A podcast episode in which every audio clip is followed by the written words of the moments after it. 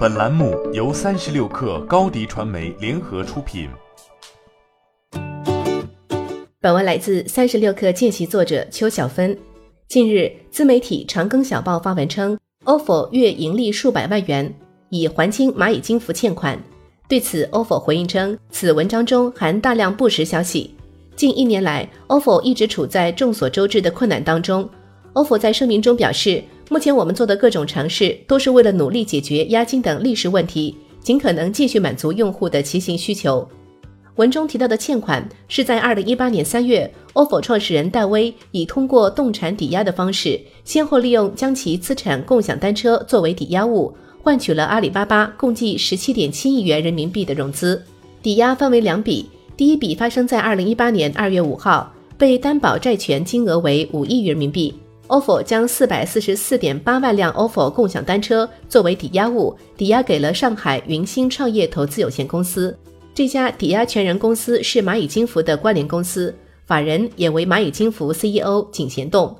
第二笔发生在二月十二号，ofo 用同等数量的单车换取浙江天猫技术有限公司十二点六六亿人民币的投资。这两笔债务的履约日期分别为半年期和两年期。据三十六氪了解。Ofo 早在二零一八年六月便已偿清了第一笔半年期的债务，因为押金和经营问题，ofo 早已捉襟见肘。今年六月份传出的法院执行裁定书显示，ofo 运营主体东峡大通北京管理咨询有限公司的一起与天津富士达自行车工业有限公司的合同纠纷，被执行标的为人民币约二点五亿。而在执行过程中，法院发现 ofo 名下已经没有可以被执行的财产。二零一九年六月，ofo 中国区负责人陈正江被限制出境。二零一八年十二月，创始人戴威被限制消费。ofo 还在挣扎求生。